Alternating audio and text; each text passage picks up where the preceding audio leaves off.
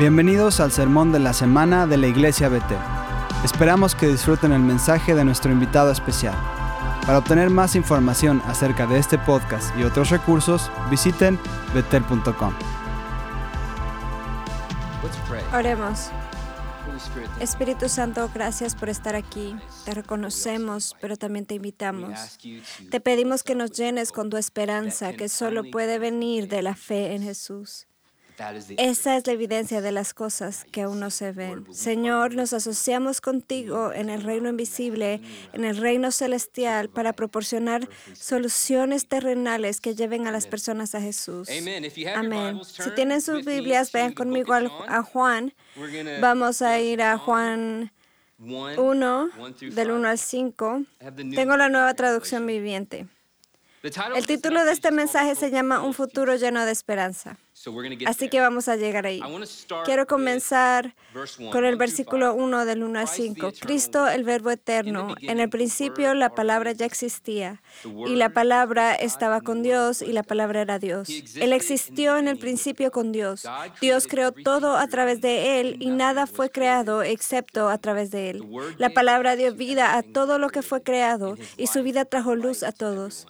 La luz brilla en la oscuridad y la oscuridad nunca puede extinguirla. La nueva versión King James en el versículo 5 dice que la luz brilla en las tinieblas y las tinieblas no la comprendieron. Hay mucho alarmismo pasando en la sociedad actual. ¿Estás de acuerdo con eso? Hice la broma sobre los principales medios de comunicación. No tienes que ir muy lejos, solo encender la televisión para sentir que el mundo se está desmoronando. Quiero hacerte una pregunta. ¿El futuro va a ser humano?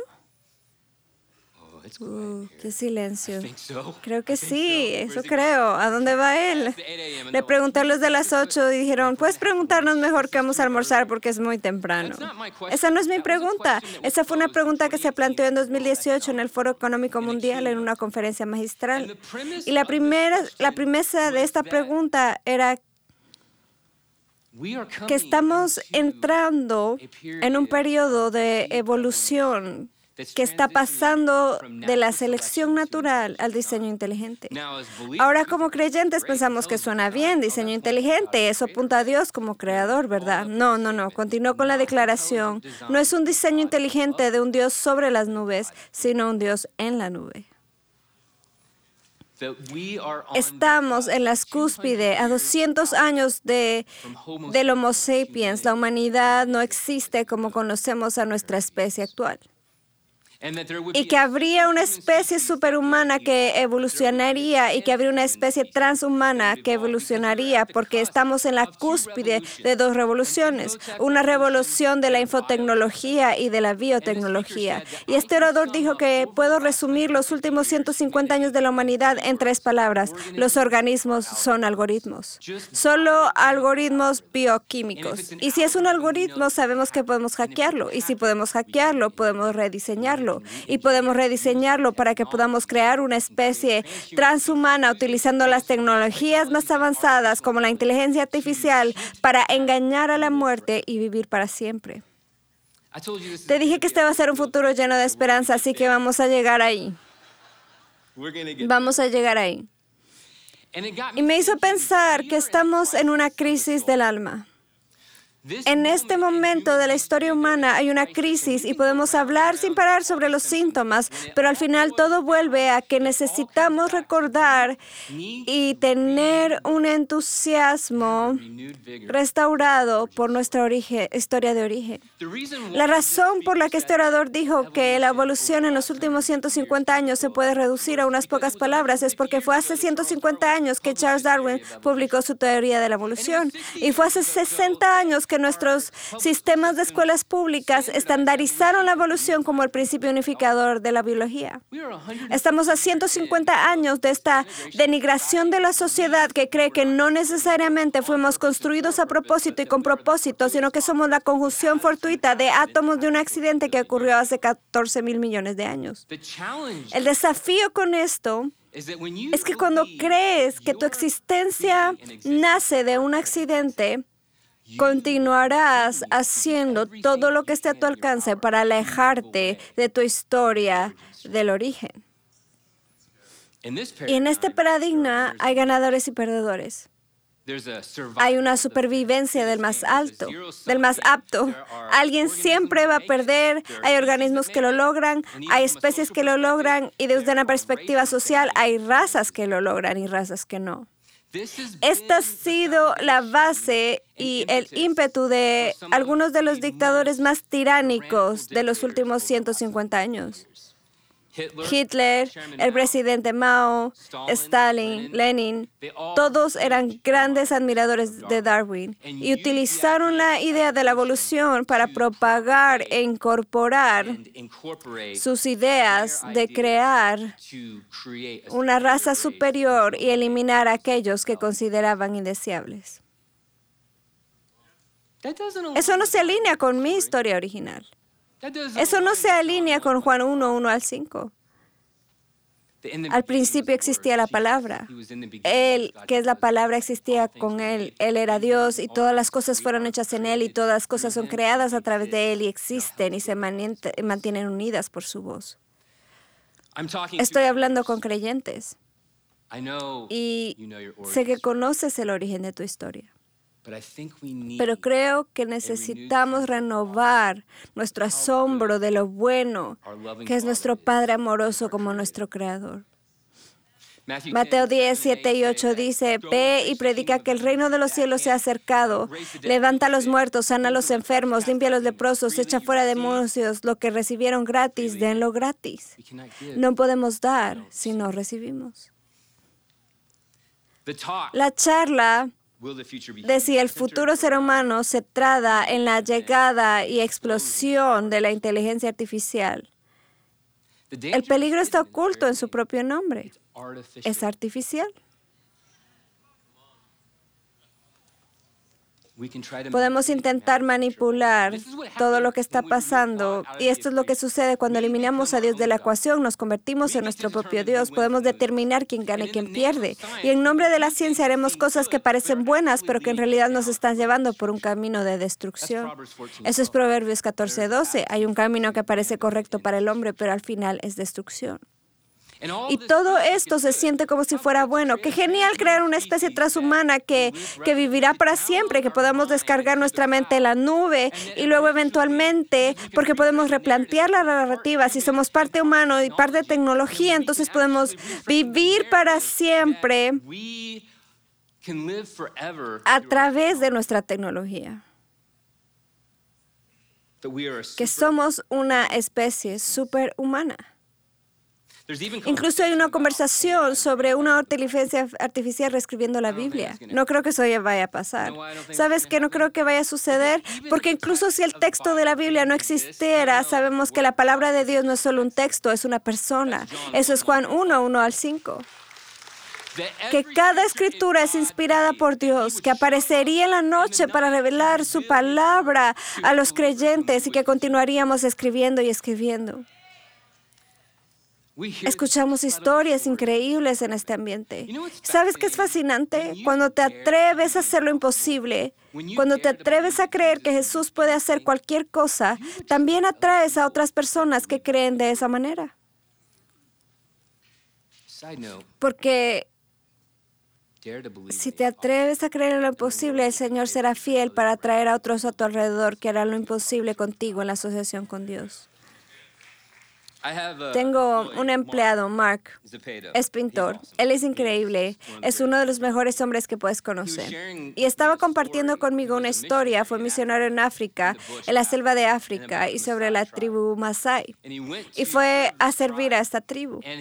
Y me contó esta increíble historia sobre cómo Hubo un punto en esa tribu de que eran una tribu muy oscura, mágica y espiritual. Eran una tribu guerrera que cazaba y mataba y luego volvían por la noche y celebraban su conquista sobre una fogata y cantaban canciones a sus falsos dioses y luego elegían mujeres jóvenes para tener relaciones sexuales esa noche.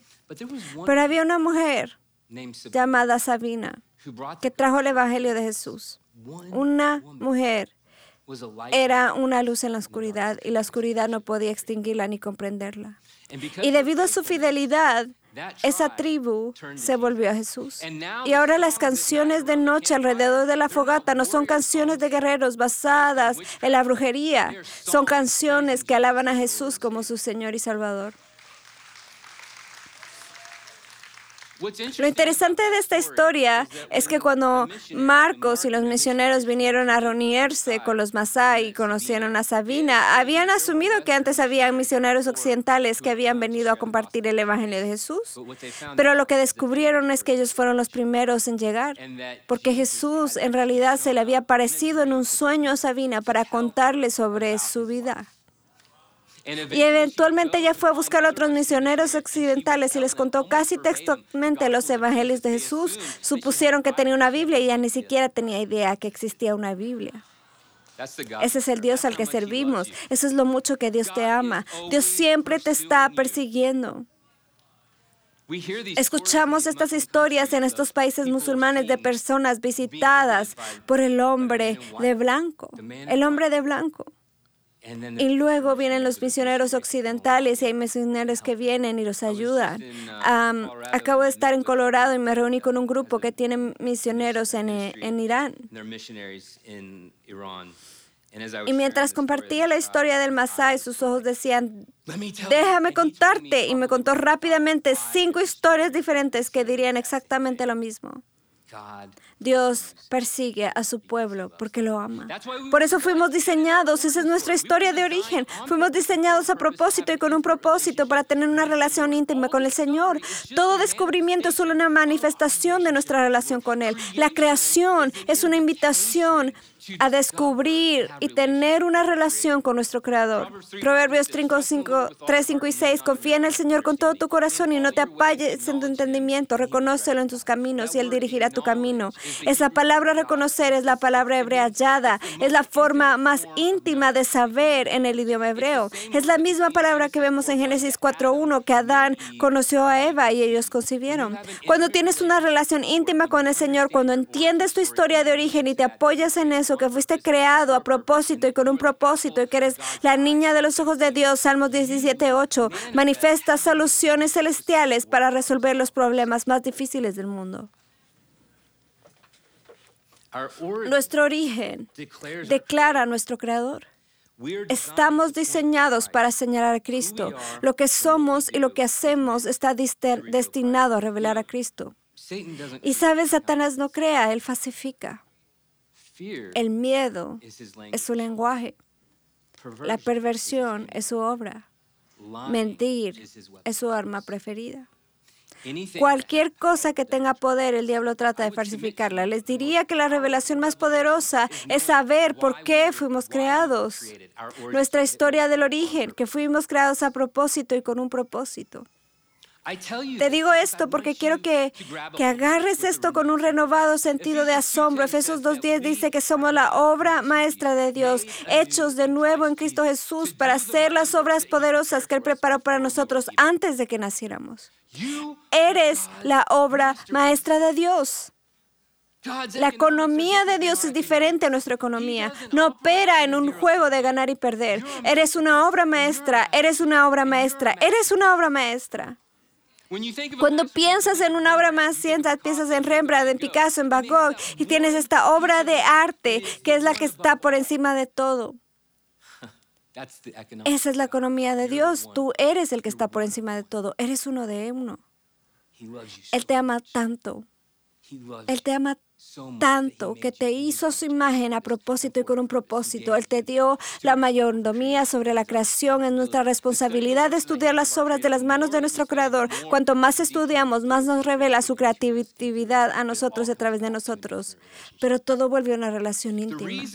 La razón por la que la historia de nuestro origen es tan importante en este momento es porque los principales innovadores y científicos del mundo tienen curiosidad están llegando a la cima de la montaña del intelecto humano, metafóricamente hablando, y de las tecnologías más avanzadas. ¿Y, ¿y qué hay hasta arriba? Hay desesperación. Llegan a la cima y dicen, tiene que haber algo más. El monte Everest es la montaña más alta del mundo, son como 29 mil pies. Y a 26 mil pies se llama la zona de la muerte. Si permaneces en esa elevación durante demasiado tiempo, tu cuerpo comenzará a descomponerse y morir porque no tiene el oxígeno adecuado. Metafóricamente hablando, la humanidad está escalando la montaña del intelecto humano aparte de Dios y está en la zona de la muerte. Ahora eso puede sonar aterrador para ti, pero a mí me suena como una invitación. Debido a que el Espíritu del Dios viviente reside en mí, lo llevo conmigo a cualquier espacio en el que entro. Tú eres una expresión única de la naturaleza y la creatividad de Dios el Creador y de Jesús, tu Señor y Salvador. Cualquier cosa que sea una falsificación de su realidad superior debe someterse a la autoridad del reino de los cielos. En este momento no voy a entrar en toda la mecánica, hablo de eso en el libro, así que si quieres conocerlo y aprender sobre esto, obtén el libro, es increíble. Mi esposo y yo comenzamos un podcast en el que profundizamos en algunas cosas de las que no hablamos en el libro. Pero una cosa, en realidad la última cosa sobre que la escribí en el libro, en realidad sobre un mes antes de publicarlo, lo cual es un poco loco y salvaje, pero pensé que era demasiado importante no hablar de inteligencia artificial y la idea de que tenemos este salto adelante.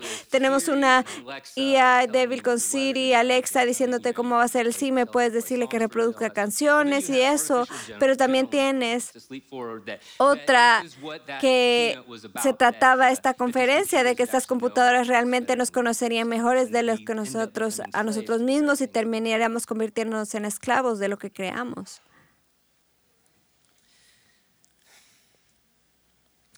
Pero a medida que pasan por las tecnologías más avanzadas, en este momento hay una carrera armamentista, no solo por la inteligencia artificial, sino que es una distracción, si soy honesto. La verdadera carrera armamentista es la computación cuántica no tiene sentido para la mente natural. No entrar en los detalles, pero hay ciertos fenómenos en la computación cuántica porque se basan en partículas subatómicas que los científicos llaman fenómenos. Y cuando los científicos llaman algo un fenómeno, es su manera de racionalizar lo que sabríamos que es una señal, maravilla o milagro del cielo. Pero la computación cuántica se basa en ser capaz de manipular y transferir información de una partícula subatómica a la siguiente.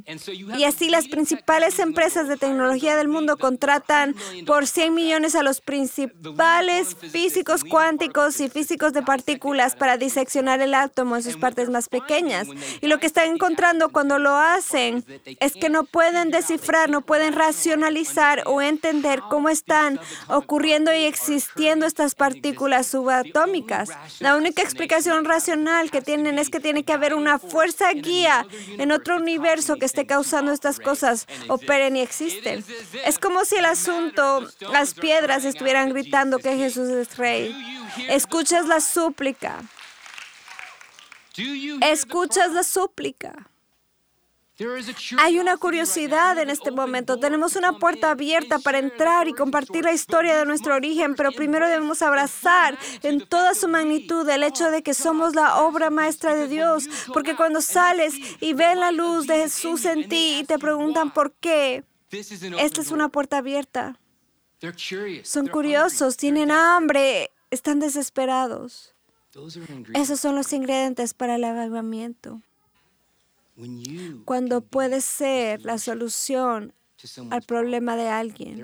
Hay una autoridad para eso. Y si puedes hacer eso en asociación con Dios, que es amor, primera de Juan 4.8, porque el amor perfecto echa fuera el temor, primera de Juan 4.18, segunda de Timoteo 1.7, porque Dios no nos ha dado un espíritu de temor, sino de poder y de amor y de dominio propio. Si puedes hacer eso, ser atractivo y llevar a las personas a un encuentro con el amor de Cristo.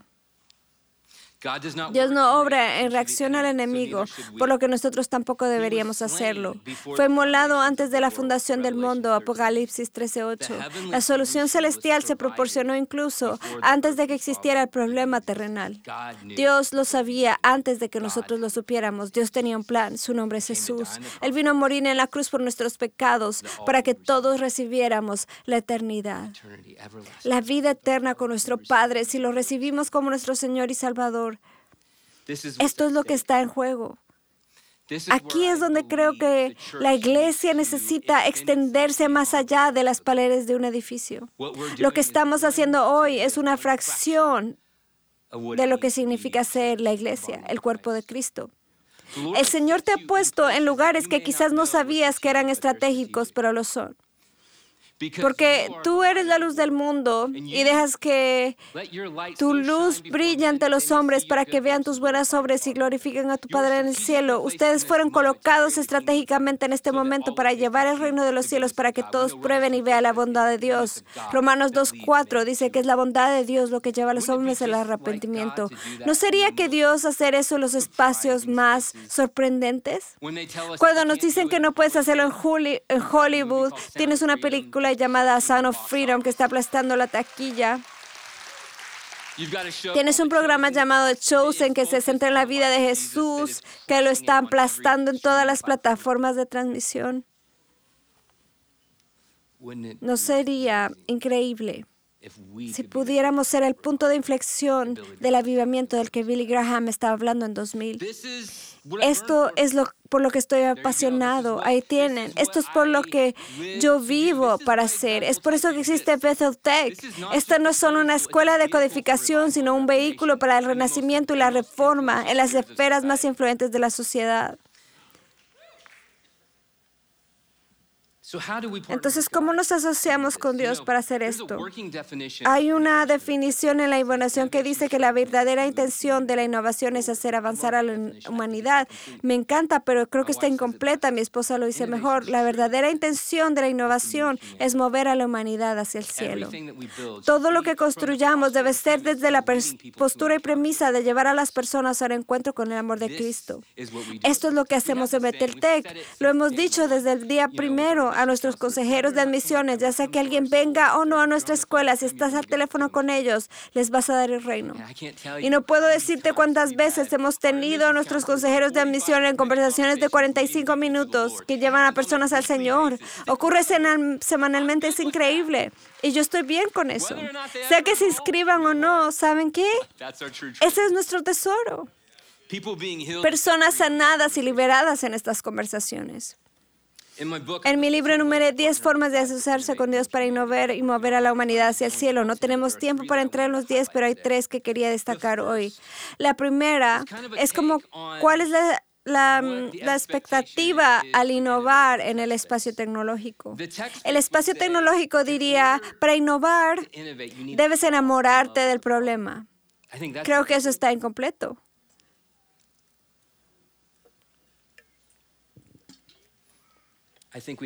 Creo que tenemos que enamorarnos del problema, pero más importante aún de las personas a las que está afectando. Jesús le dijo a Pedro tres veces, ¿me amas? Sí, Señor. ¿Qué le dijo que hiciera? Apacienta mis ovejas, cuida mis corderos, cuida de lo que más me importa, mi pueblo, mis obras maestras. Dos años de que comenzáramos Better Tech, tuve este programa, un presupuesto en Queens, Nueva York, donde nos ayudamos a una comunidad desentendida a aprender habilidades en demanda que los llevaran a carreras de alto rendimiento. Era una subvención que se llamaba Tech Hire y la narrativa de la subvención era que una comunidad en riesgo.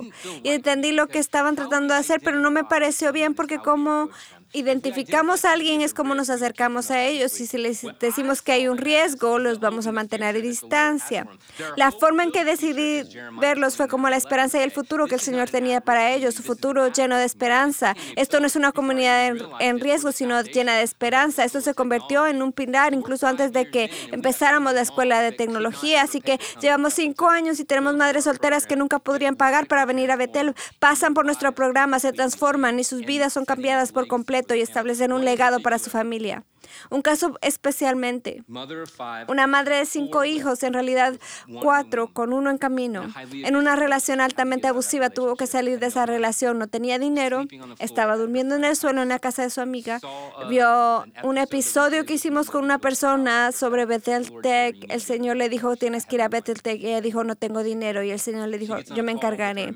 Y ella recibe una llamada con nuestros consejeros de misiones, les dice su historia y dicen, ¿sabes qué? Creo que podíamos hacer algo porque sabían que esta era nuestra postura del corazón, ayudar a los necesitados, que nuestra expectativa mínima era Mateo 25, 34, 40, de que vestiríamos a los necesitados y daríamos comida a los hambrientos.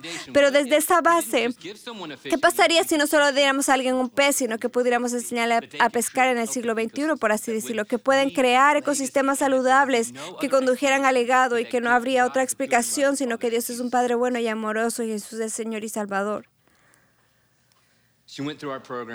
Ella pasó nuestro programa, programa, le dimos una beca y después de graduarse está ganando 158 mil dólares. Cambió completamente su vida.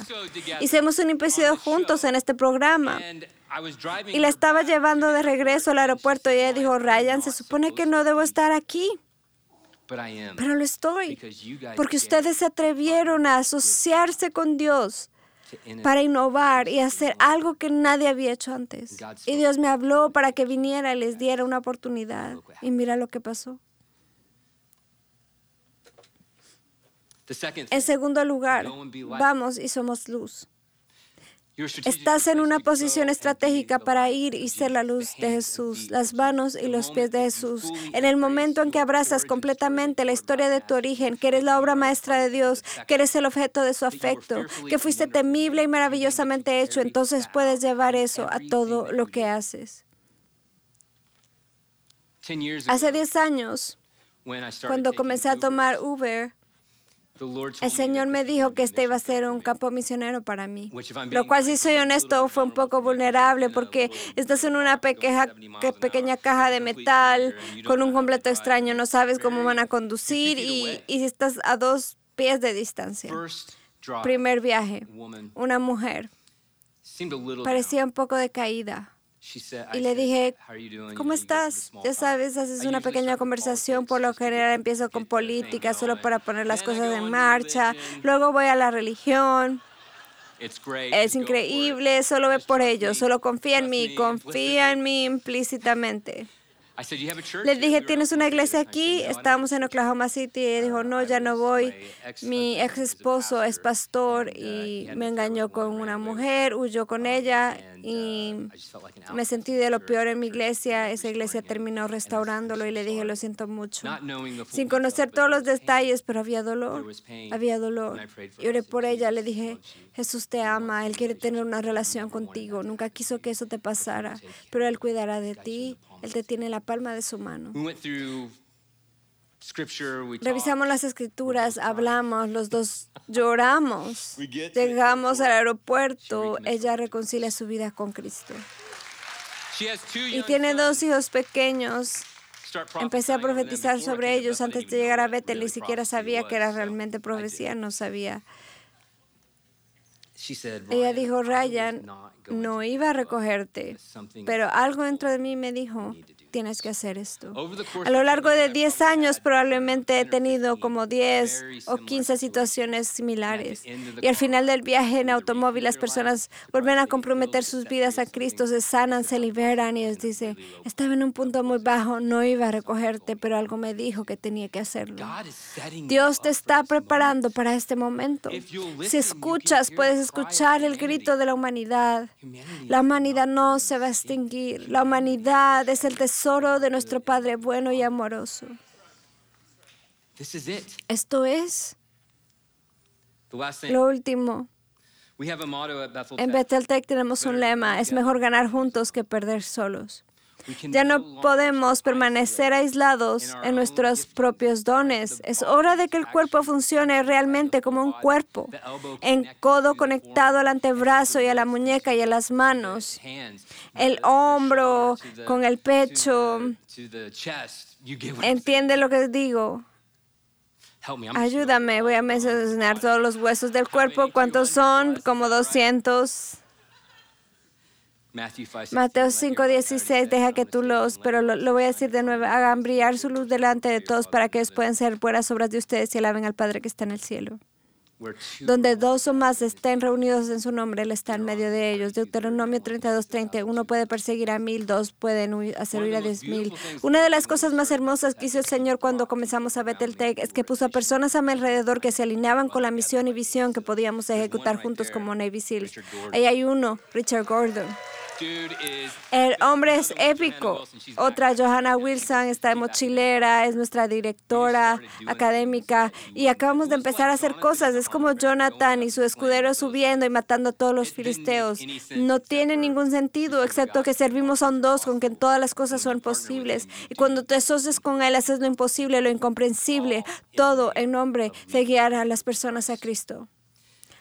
Sin embargo, una de las mejores cosas de Bethel Tech es que se convirtió en un unificador para otros creyentes ejecutivos de alto nivel en el mercado y espacio tecnológico. Me encontré en los últimos dos años comenzando a conectarme regularmente con ejecutivos de nivel C en algunas de las compañías tecnológicas más grandes que son cristianos. Uno en particular con el que Richard y yo nos reunimos regularmente, lo llamaremos Paul, porque su nombre es Paul. Te amo, Paul. Espero que estés mirando. Y recuerdo la primera reunión que tuvimos por Zoom. Él dijo, Ryan y Rich, estoy ardiendo por ver un movimiento de Dios estallar en mi campus. Quiero ver a la gente sanada y liberada. Quiero ver a la gente tan abrumada por una incomprensible sensación de alegría que tengan que preguntar por qué, y es por el amor de Cristo. Y dijo, quiero verlos predicar en nuestra semana de empleados en Disneyland. Y yo dije, ok, vamos a hacerlo. ¿No sería divertido? Sería sorprendente. Entonces lo que estamos haciendo es que estamos equipando a los santos para el ministerio, porque como dije, la iglesia no se limita a las paredes del edificio. Ustedes son los santos. En sus casas, en sus escuelas, en sus trabajos. Tú eres el punto de inflexión para la palabra de Billy Graham de que el próximo gran movimiento de Dios vendrá de los creyentes. Puede ver, cambiar la atmósfera donde quiera que vayas. Inclínate a eso como la obra maestra de Dios. Ve con valentía. Así que esto es lo que hicimos con Paul. Nos edificamos unos otros en la fe y decimos, escuchen, escuchen la súplica de la gente. Es posible que no use nuestro idioma, pero escucha cuando un compañero de trabajo dice que su hijo adolescente está teniendo pensamientos suicidas. Ve y ora y rompe ese espíritu. Cuando escuchas a tu colega decir que tiene una dolencia física, que no hay nada que pueda hacer, solo ve atrás de eso. Él me dijo, ok. Y recibimos una llamada el próximo y por estar sonriendo de oreja a oreja. Algo pasó algo pasó y dijo, chicos, estaba en una reunión, una reunión ejecutiva, este tipo de ejecutivo nivel C, la señora estaba sentada a mi lado y dijo que estaba perdiendo la audición, la audición en su oído, como, y luego de eso fue a orar por ella. Y le dijo, ¿puedo orar por ti? Ella pensó que tal vez él iría a casa y oraría, como cuando alguien estornuda y dices, Dios te bendiga. ¿Qué significa eso? Me encanta. Traiga la bendición, seguir estornudando. Sé que uno está ahí de eso, solo um, bromeo. Pero él oró por ella en ese momento, la sorprendió. Él declaró sanidad en su oído. Se despertó con un mensaje de texto a la mañana siguiente. Decía, Paul, no lo vas a creer. Mi audición está completamente restaurada.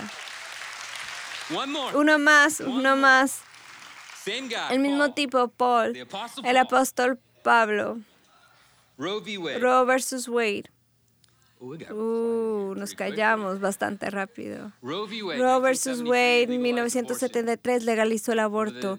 De 1973 a 2022, 63 millones de bebés fueron asesinados en el vientre.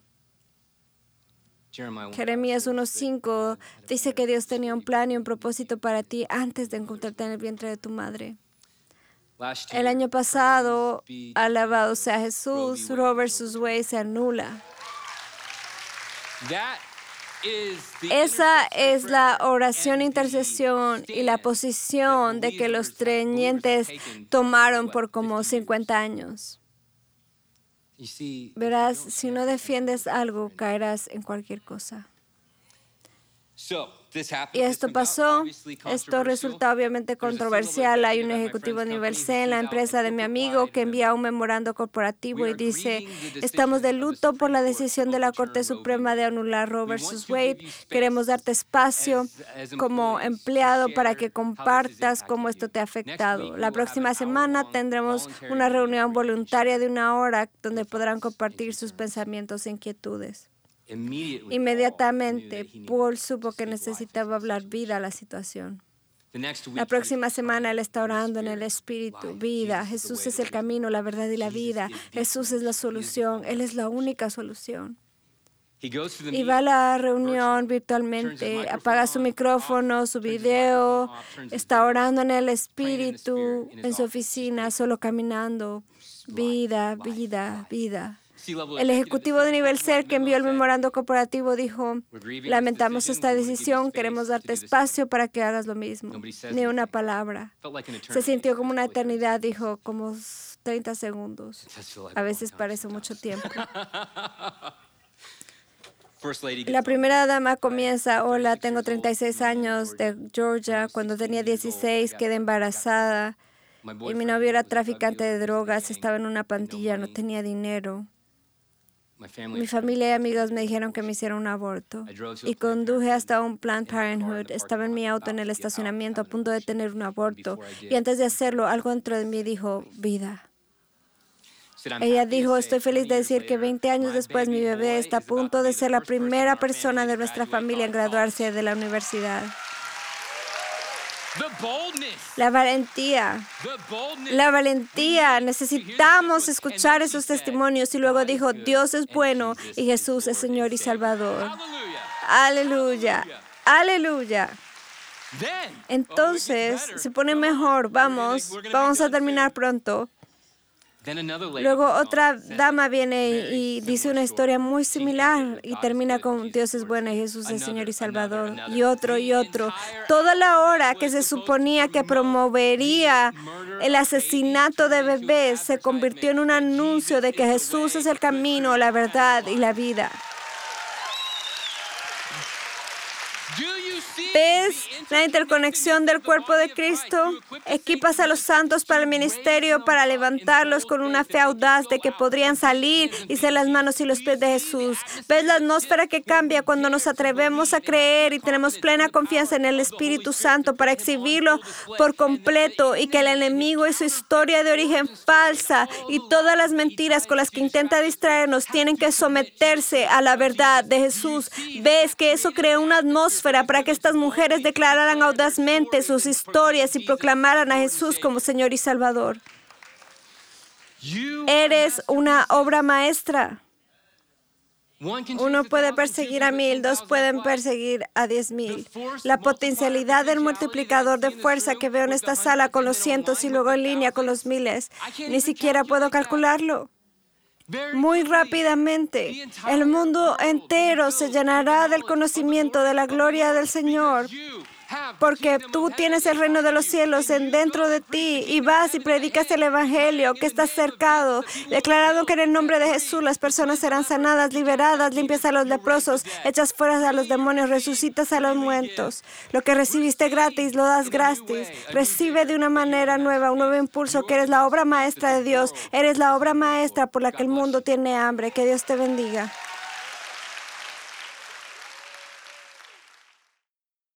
El Evangelio de Jesucristo son buenas noticias. Es el hecho de que Jesús realmente tomó nuestro lugar por el castigo del pecado para que pudiéramos entrar en su lugar de vida eterna. Te invito ahora a que le entregues tu corazón al Señor Jesús y digas, te recibo como a mi Señor y Salvador. Decido eliminar de mi vida cualquier cosa que no te honra y vivir con un propósito para servirte, honrar y celebrar quién eres como mi Señor y Salvador.